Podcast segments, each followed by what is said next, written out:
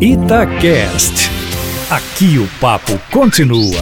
Hora do futebol internacional. Com Marcelo Beckler.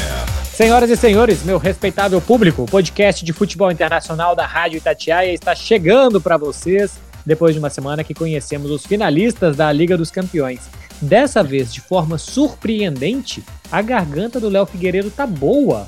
Olha só, vejam vocês como são as coisas, Eduardo Panzi. É uma coisa que eu já tinha perdido as esperanças até o final da temporada.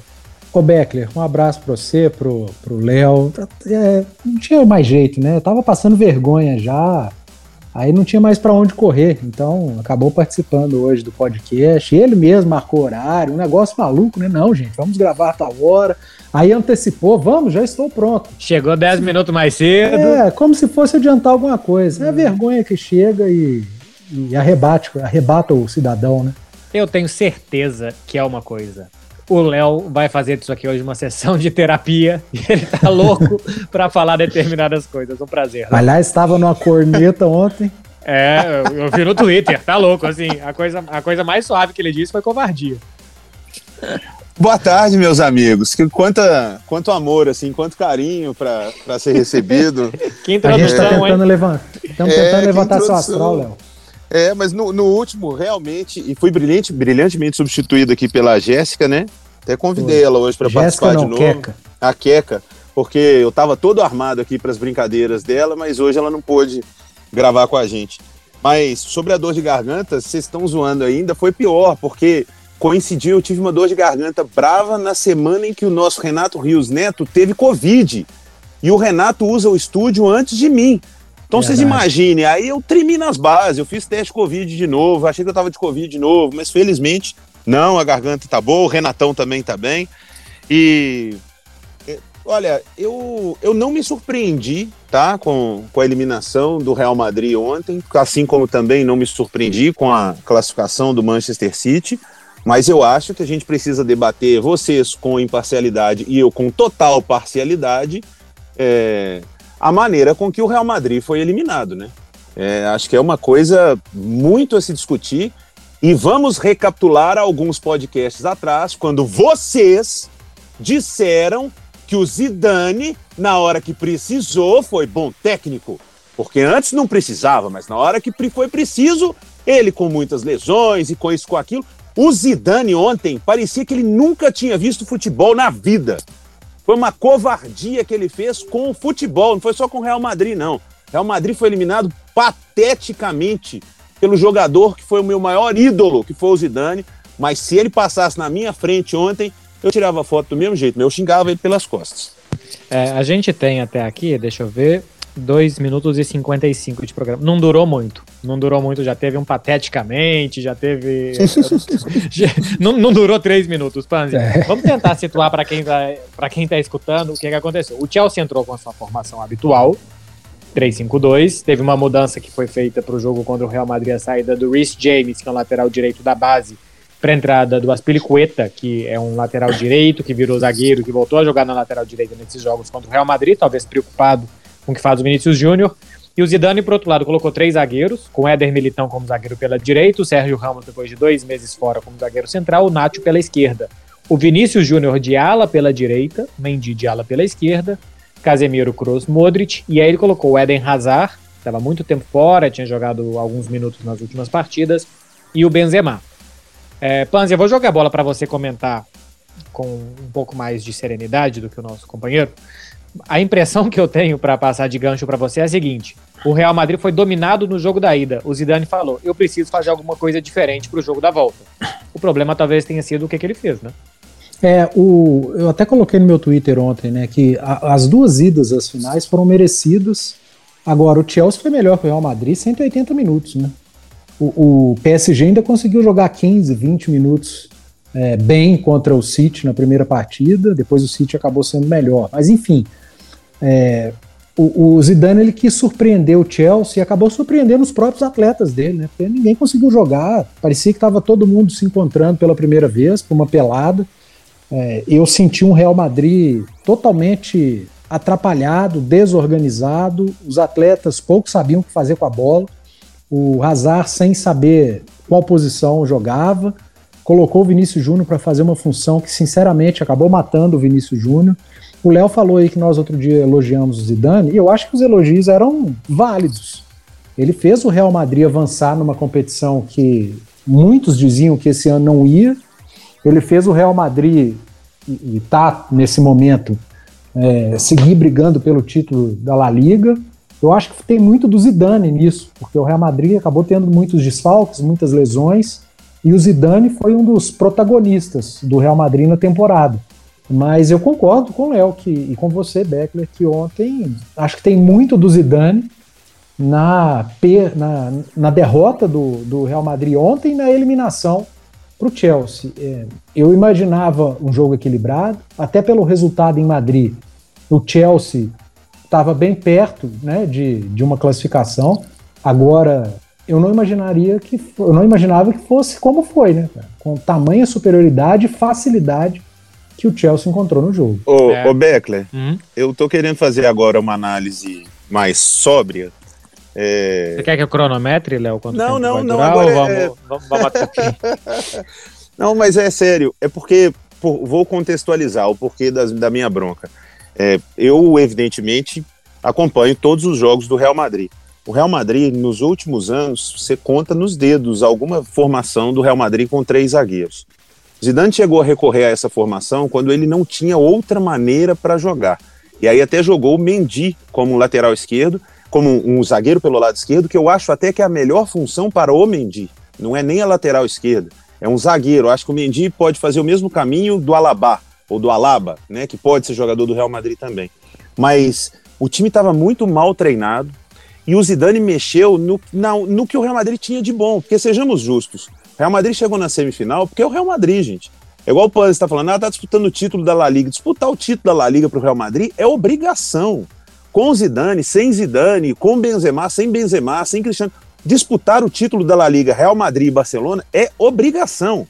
É obrigação, é igual o Bayern de Munique disputar o campeonato alemão. Ah, mas mais ou menos, Léo, porque já teve muitas temporadas recentes, inclusive com Zidane, que em dezembro a Liga estava perdida. E aí ele, se, é. e aí eu, ele ia, eu ele ia pensar só na Champions. Que, eu lembro. que esse Real Madrid, o Real Madrid teve 52 problemas físicos essa temporada, entre lesões, Covid, e todo esse tipo de coisa, 52. O Real Madrid, quatro rodadas para terminar o Campeonato Espanhol, tá dois pontos do líder e agora ele começa a disputar o título espanhol, porque até então ele estava sobrevivendo, tirando água que estava entrando no barco e tentando ver até onde podia chegar na Champions, Léo. É, eu, eu, reconheço isso, eu reconheço mesmo. Mas eu acho que é, é, é, não é nada de anormal, sabe? Eu não acho que é um, um grande trabalho, não acho que há de ser exaltado. Sim, o lance das lesões com que ele teve de conviver. Mas o problema de ontem, que eu estava dizendo, é que eu acho que ele matou o que vinha de bom. O Vinícius Júnior vinha fazendo boas partidas, ganhando moral, jogando como ponta esquerda, onde é a dele. Ele colocou o Vinícius Júnior para jogar de meia direita. O Vinícius Júnior jogou uma partida assim contra o Getafe, improvisado numa situação de jogo. Ele colocou contra o Chelsea na semifinal da, da Champions. O Militão hoje é o melhor zagueiro do Real Madrid. Ele mexeu ali, empurrou o Militão, que virou quase um lateral direito não se entendia, um espaço absurdo entre ele e o Sérgio Ramos. Sérgio Ramos, o Nacho todo torto de lateral esquerdo. E o Mendy, gente, se ele fosse jogar com três zagueiros para um, a lateral esquerda avançar, então ele colocasse o Marcelo. Porque o Marcelo não aguenta correr como o Mendy, mas o Marcelo joga muito mais. Então o Zidane fez péssimas escolhas. E olha, ele encarou um cara que pela segunda vez chega na decisão da Champions, que é o Tuchel. E eu digo para vocês, hein? por mais que o City do Guardiola seja tecnicamente, e podemos entrar aqui no outro jogo, o, o time do Chelsea é a melhor organização de time que eu vi esse ano. Para mim, defensivamente, melhor do que o City, inclusive.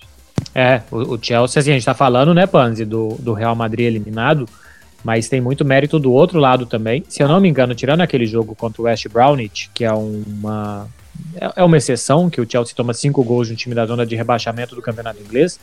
Eu acho que são 24 jogos e 4 gols sofridos. E não é um time da retranca.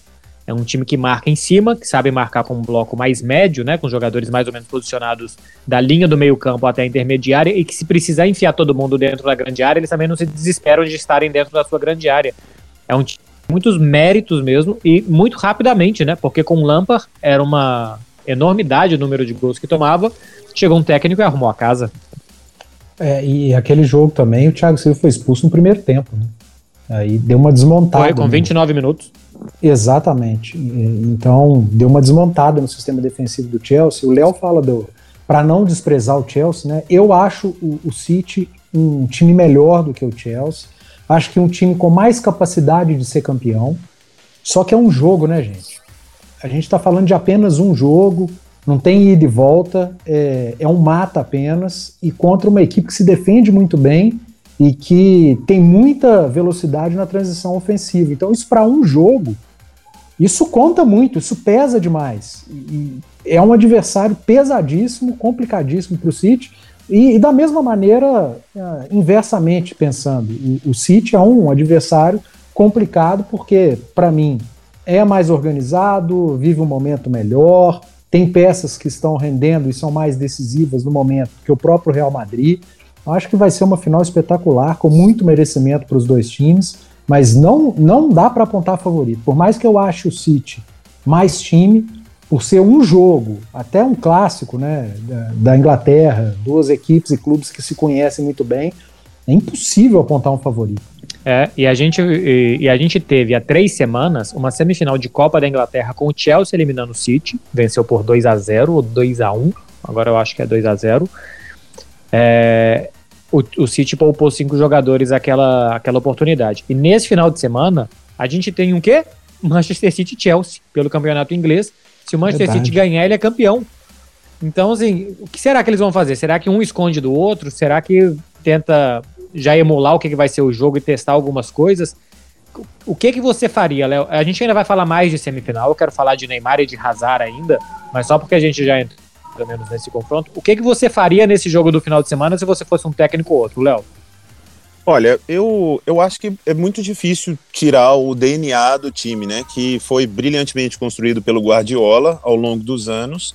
E o Thomas Tuchel ainda não é um DNA, mas ele em poucos meses conseguiu dar uma maneira de jogar para o Chelsea. Eu acho que o, o, o Chelsea tem mais preocupações do que o City. Porque o City tem mais, como o Panzi disse com razão, o City tem mais repertório. E o City tem jogadores que estão em uma fase melhor. Ontem, é, eu não vi um, se falar tanto, mas eu fiquei assim, embasbacado com a partida que, que o Havertz fez. Ele jogou demais da conta, um absurdo que o cara jogou ontem. E no jogo da ida contra o Real Madrid foi banco, jogou o Pulisic. Então são jogadores assim, são, são jovens, um time muito jovem do Chelsea, mas que tem muita velocidade. O City tem mais capacidade de, de, jogar de maneiras diferentes. E tem um banco absurdo, né? Gabriel Jesus, o Sterling estão no banco. Do, o Agüero tem ficado no banco. Então, eu acho que o, o Guardiola pode pensar em fazer algo diferente. Até para testar uma situação contra o Chelsea. Eu devo encarar isso aqui, então vou tentar, sei lá, vou trocar o Foden de lugar, que é outro moleque que joga pra caralho esse Foden. É, vou trocar de lugar, vou começar com o Gabriel Jesus ou com o Agüero para uma situação se, se eu estiver batendo muito nessa retranca do City para tentar fazer o gol. Eu acho e até porque o Guardiola tem lenha para queimar, né? Se o City não for campeão nesse sábado, vai ser no outro, vai ser o City vai ser campeão inglês. Já o Chelsea não. O Chelsea meio que acho que o Tuchel já vai, deixa eu ver o que eu vou encarar. Né? Vamos ver aqui, gente, olha é isso aí. Então vamos jogar para dentro é o tempo todo, a intensidade. E como felizmente ainda temos um tempo para decisão, não tem nada daquela, não, vou poupar fulano, vou segurar. Até mesmo porque o Chelsea está na quarta colocação da Premier League, precisa se manter nela, pelo menos, para classificar para a próxima é, tá, Champions. Tá, tá três né? pontos à frente do West, né? Exatamente. E do próprio Tottenham também. É, e o Liverpool que vem atrás tem um jogo a menos. Eu acho que a gente vai Exatamente. ter um jogo bom, mas com toda a sinceridade, para quem entende de futebol. Porque eu não acho que a gente vai ter jogo de muitos gols. A decisão da Champions também não. É, até porque os dois times, o Beckler, você usa isso para o City, mas o Chelsea também gosta de perder um gol, né? Nossa é, Senhora. É, Graças eu, eu, a Deus, porque senão ontem tinha sido oito do Real Madrid.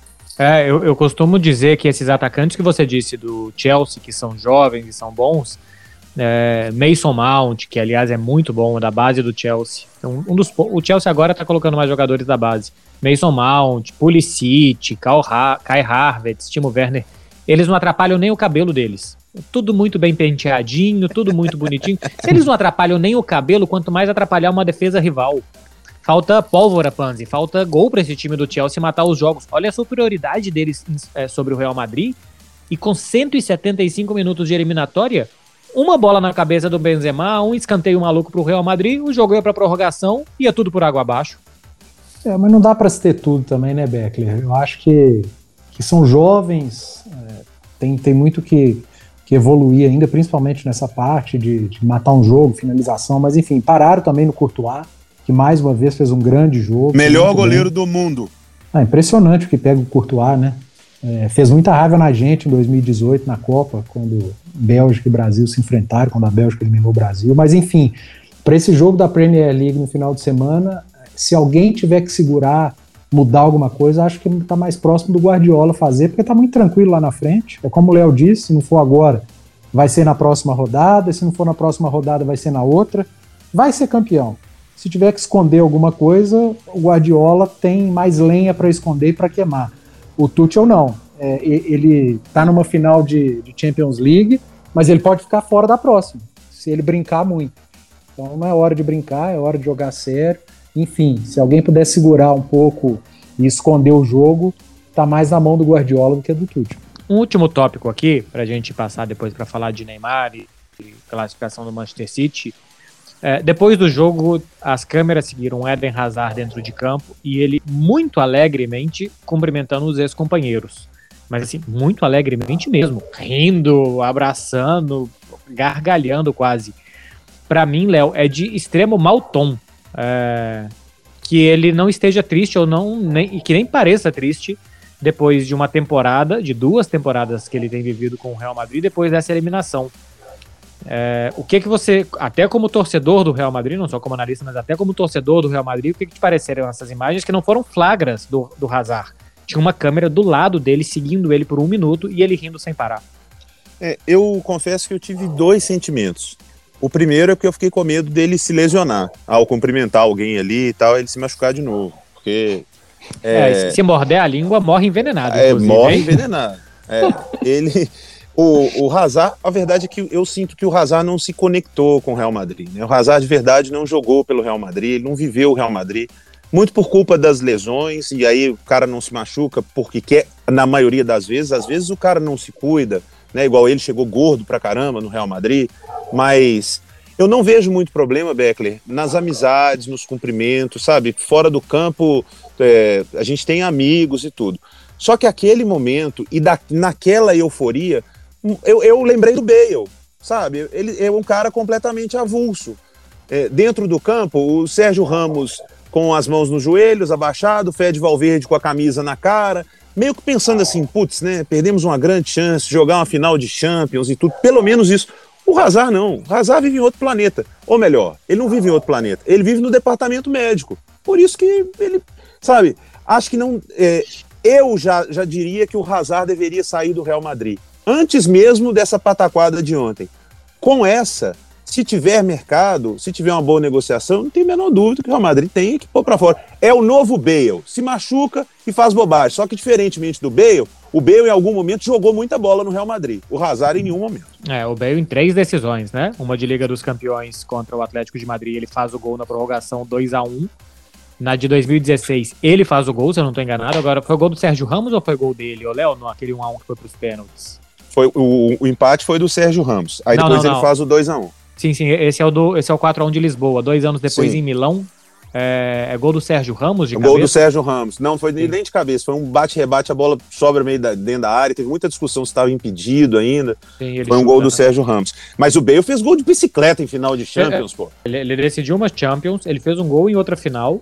Ele decidiu uma Copa do Rei contra o Barcelona, pegando uma bola no meio campo e indo com ela até dentro do gol. Então, assim, o Hazard ainda precisa fazer muita coisa para ser um Bale. E olha que é. o Bale saiu do Real Madrid com a torcida é, pegando muito no pé. Ô, Panzi, você sabe o que, que eu tenho a, impressão?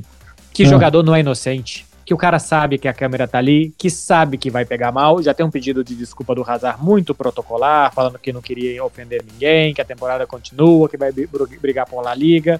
Nada mais do que isso. Mas eu tenho a impressão que ele quer criar uma situação insustentável porque o Real Madrid não era o que ele queria, o que ele imaginava, não deu certo.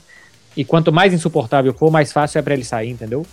É, você leu meus pensamentos, Beckler. Eu ia te perguntar como que é o ambiente do Hazard no, no, Real Madrid com o torcedor, porque parecia algo meio de caso pensado, sabe? Não que ele quisesse perder o jogo e ser eliminado, Mas já que aconteceu, deixa eu me mostrar bem relaxado aqui, indiferente a tudo que aconteceu. Quem sabe é, a torcida não força uma barra e facilita um, uma saída. Enfim, é, é, a impressão que passa, né? Agora, é, não é o primeiro jogador que faz isso, não vai ser o último. Tem muito jogador que, infelizmente, não tem o um mínimo de compromisso com o clube é, tá ali, acha que tá fazendo um favor, enfim, e, e, que não tem nenhuma identificação. O caso do, do Hazard me parece muito esse, e eu concordo com você, acho que pode ser algo, é, se não 100%, mas um pouco forçado para quem sabe é, criar essa insatisfação ainda maior por parte da torcida e facilitar uma saída. Veremos, veremos, porque o Real Madrid investiu muito, agora a gente tem mercados cada vez menos ricos, por conta da pandemia. Vamos ver se chega proposta, se alguém quer. Um jogador em baixa também, porque tem dois anos que praticamente não joga. E se chega algo que o Real Madrid quer e alguém que vai pagar o salário que ele ganha, né? Tem um problema que depois que você chega também a ponto de ganhar um determinado salário, tem jogador que acomoda e fala: não quero dar um passo atrás agora e ganhar menos e para um clube menor. Veremos. Olha só, meu povo, temos ainda 10 minutos aqui de programa. Vamos falar do Neymar e da eliminação do Paris Saint-Germain sobre o Manchester City. O Mbappé não jogou, Neymar disse que ia levar a classificação de volta para Paris, nem que fosse morto. Foi uma declaração prévia ao jogo e que parece que pegou muito bem, porque ele mostrava muita vontade. Só que a avaliação de praticamente toda a imprensa francesa depois do jogo é que ele transformou esse desejo dele de ir para a final em um desejo dele e não em um desejo do time. Que ele queria que ele resolvesse todas as jogadas, que ele fizesse tudo e ele não tocava a bola é, a France Football, que é um dos meios mais respeitados do mundo, disse que ele foi fominha e egocêntrico. Ele tomou uma nota 2. O Di Maria, que foi expulso, tomou 4. Léo, pegaram pesado. O Neymar foi o patinho feio escolhido. Ou tem um, um pingo de verdade aí no que a imprensa francesa pintou dele? Não, eu acho que tem um pingo de verdade, sim. É lógico que as críticas no Neymar, a gente tem que sempre dar uma filtrada, porque elas tendem a ser é, mais pesadas mas eu, durante o jogo, eu tive esse sentimento. Eu, eu, senti que o Neymar muitas vezes atrasou o ataque do PSG, porque ele sempre tinha que dar uma pinchada na bola, sempre tinha que ficar com a bola no pé, e entendo que ele também não tinha muito com quem jogar, né? vai, vai tocar a bola para o Icardi lá na frente, o Icardi é horroroso. É, o Mbappé fez muita falta para o time do Paris Saint-Germain, faria para qualquer time, mas o Neymar não teve um, um, comportamento condizente à declaração. A declaração parecia que ele seria um líder do time, mesmo sendo eliminado, que ele faria o time jogar e tudo. Não, achei extremamente apagado, em alguns momentos até um pouco displicente para um jogo tão importante. E a única coisa boa que eu posso falar é que ele não tomou cartão amarelo dessa vez, né? Nem foi expulso. É, coisa boa mais ou menos, porque em um momento do jogo pagava 5,5, Léo, e eu entrei. eu também. E, e, eu entrei, porque eu achei que. Porque Teve uma hora momento... que ele, ele trocou uns empurrões ali, eu falei, ah, é agora. No 2x0. 2x0. É. Abri o, aplica o aplicativo e falei, bom, tá perdido. O que o Di Maria fez, eu achava que ia ser ele. Ô Panzi, você tem essa leitura, não, não, do cartão. Bom, se quiser falar do cartão também, mas eu, eu acho que você não é dessa, desse time dos não, postadores. Não não. Mas você tem essa leitura de um Neymar muito egocêntrico e que era mais importante que ele jogasse muito bem e classificasse do que passasse o Paris Saint-Germain? Ô, Beckler, eu não, acho, eu não acho que ele foi com esse pensamento de, de que fosse importante ele jogar bem e ele ser o protagonista. Eu acho que ele chamou para si, para ele, a, a, responsabilidade, já que não tinha o Mbappé, ele sentiu na obrigação de ser o jogador decisivo, porque quando não teve ele, o Mbappé foi, e, e eu acho que isso pesou muito, foi uma pressão muito grande. Ele deu a declaração chamando a responsabilidade e para mim ele simplesmente não conseguiu jogar. É, o City dificultou, aliás, eu acho que foi muito exagerada a cobrança pela imprensa francesa. É, me surpreendeu, porque sinceramente a, a, a, impressão que me passou da imprensa francesa é que para eles o Paris Saint-Germain era favoritíssimo e foi um grande vexame a eliminação para o City, quando eu penso exatamente o contrário. Eu acho que o PSG chegou de onde tinha que chegar, foi eliminado por um dos, um, um, dos times favoritos, um dos melhores times do mundo na temporada, que é, é o City, e, e para mim ele sempre foi o favorito. E começou a eliminação lá em Paris, quando perdeu um jogo, quando também teve um jogador expulso. Enfim, é, acho que houve um exagero muito grande por parte da, da imprensa francesa. Agora, o Neymar me lembrou é, um jogador de, vamos, vamos falar, quatro anos atrás, que ele era aquele fominha, não joga para o time, É, foi irritante. Mas daí a dizer que foi o pior do time, sinceramente, eu discordo muito. Não acho Ô, que ele tenha sido o pior do time. Teve muita gente no PSG que jogou pior, pior que e, ele. E, Oi, e tem uma coisa aí, pelo comentário que você fez, o lado técnico da coisa, né? O fato de não ter o Mbappé facilitou também para o City, né? Era fácil encaixotar o Neymar. É, é. Se, só tinham que se preocupar com o Neymar, de certa forma, com o Di Maria, porque com, o Icardi, o Icardi ninguém é. precisava marcar. É muito ruim, cara. Assim, muito ruim, vírgula. É, ele não tá no mesmo padrão nível de, ali, né? É, padrão semifinal de Champions, né, cara? É, fica muito aquém de, da, da, da, turma da frente ali, de Di Maria, Mbappé, Neymar. Coitado do Icardi, né? Não dá para colocar no mesmo pote. É, é, um, é um reserva, né? É um, é um reserva, plano B, segundo tempo, você precisa, coloca um cara na área para cruzar a bola e tal, ele pode até funcionar. Como o plano A, é, é realmente muito abaixo, até porque os três titulares são muito bons. Então é, é, bastante normal que quem venha depois seja muito abaixo, ainda que não seja mal atacante. O Paris Saint-Germain pagou 55 milhões e acho que tinha pagado 20 no empréstimo, pagou 75 milhões para ter o Icardi. É, é, curioso como o Neymar sai muito abaixo essa temporada, né? Porque o Neymar, gente, ele tem em mata-mata pelo Paris Saint-Germain dois gols em 10 jogos dois gols em 10 jogos em mata-mata de Champions. A gente tem que começar a pensar se o Neymar é esse jogador decisivo todo que a gente pensa que é, hein? Porque dois gols em 10 jogos. Tava fazendo as contas outro dia. Eu acho que a partir de quartas de final de Liga dos Campeões, tirando aquele ano que o Barcelona é campeão 2014 2015, ele tem um gol contra o Atlético de Madrid em 2014, um ano antes, e ele tem. E eu acho que só eu acho que só. Ele não marcou depois em quartas de final. Com o Barcelona em 16, 17, ele faz nas oitavas de final contra o Paris Saint-Germain. Nas quartas de final, o Barcelona toma 3 a 0 da Juventus, ele não faz. E no ano antes, cai para o Atlético de Madrid com gol. O Barcelona ganha no Campeonato, acho que com dois gols do Luizito. Eu acho que é isso. Ó, eu tô falando de cabeça. Que ele tem dois gols em 10 jogos com o Paris Saint-Germain é fato. Porque essa conta eu olhei, a gente, eu participei de um programa que tinha. Mas se eu não me engano, tirando um ano mágico específico do Barcelona e tal, ele tem um gol em quartas de final, se eu não estou enganado. O, o, Neymar tem uma chance, vou sintetizar aqui, de ser melhor do mundo. No próximo ano. É muito difícil que isso aconteça pelo lado financeiro. Mas o melhor, a melhor coisa que pode acontecer para o Neymar, para a seleção brasileira, é o Neymar voltar para o Barcelona.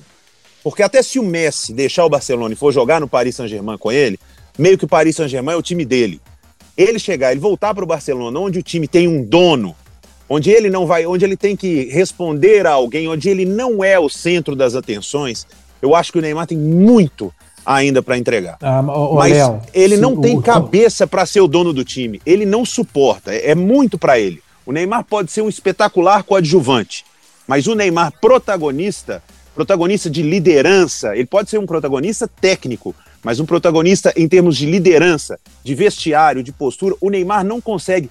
Ponto. Ninguém é perfeito. Mas também não, ele não precisa forçar isso e nem pedirem isso a ele. Eu juro para vocês, seria o meu pesadelo como madridista, mas o melhor caminho para o Neymar era voltar para o Barcelona. É, eu concordo, Léo. Eu só acho que o, o Neymar ele não tem maturidade para ser isso que você falou. Concordo com você. Não tem mesmo. Já mostrou Parece várias que nunca vezes. vai ter, né?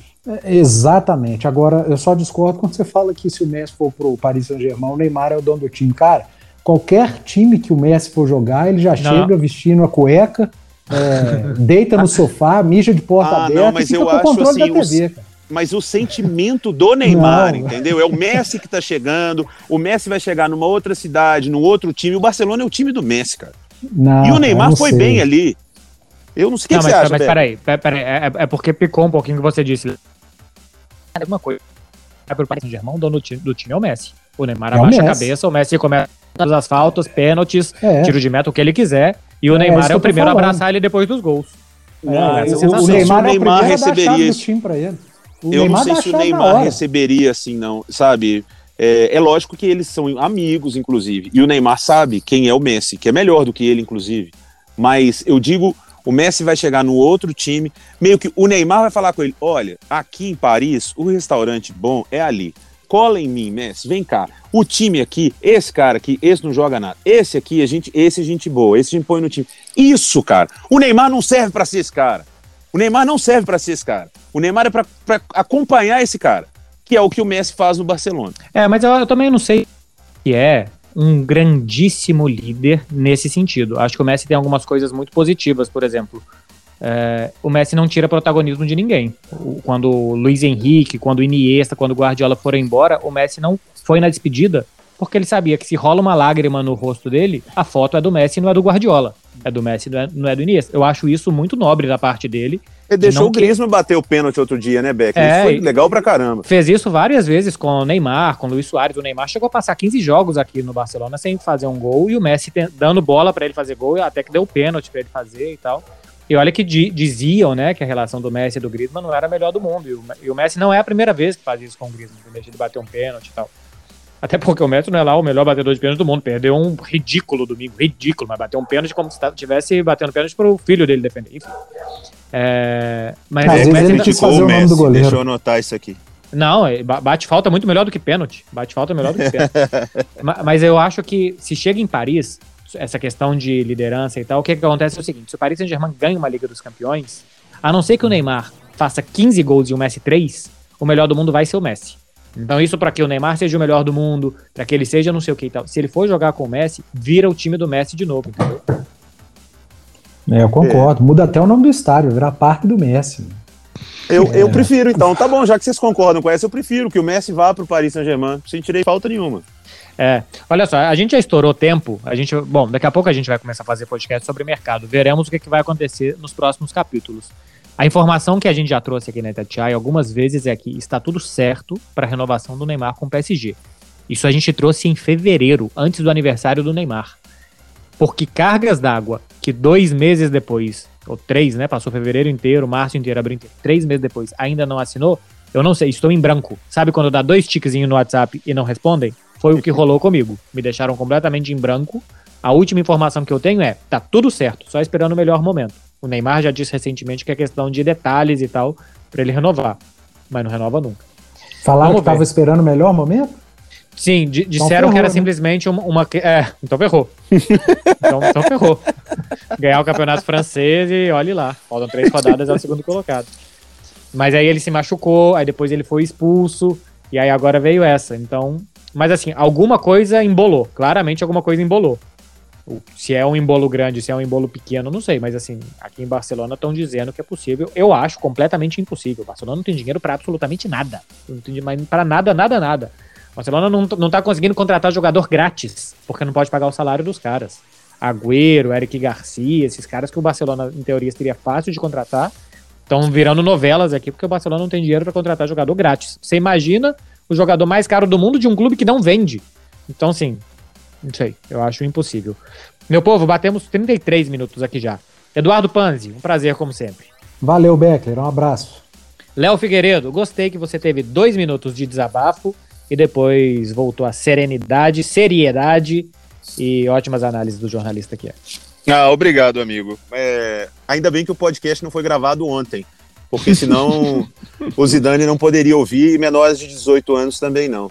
Mas repito, o momento passou, continuo admirando o Zidane, só não acho que ele seja tão treinador como os que ele é colocado ali ao lado, como o Guardiola, por exemplo, como o próprio Tuchel nesse momento. Acho que o Zidane ainda tem um bocado para aprender.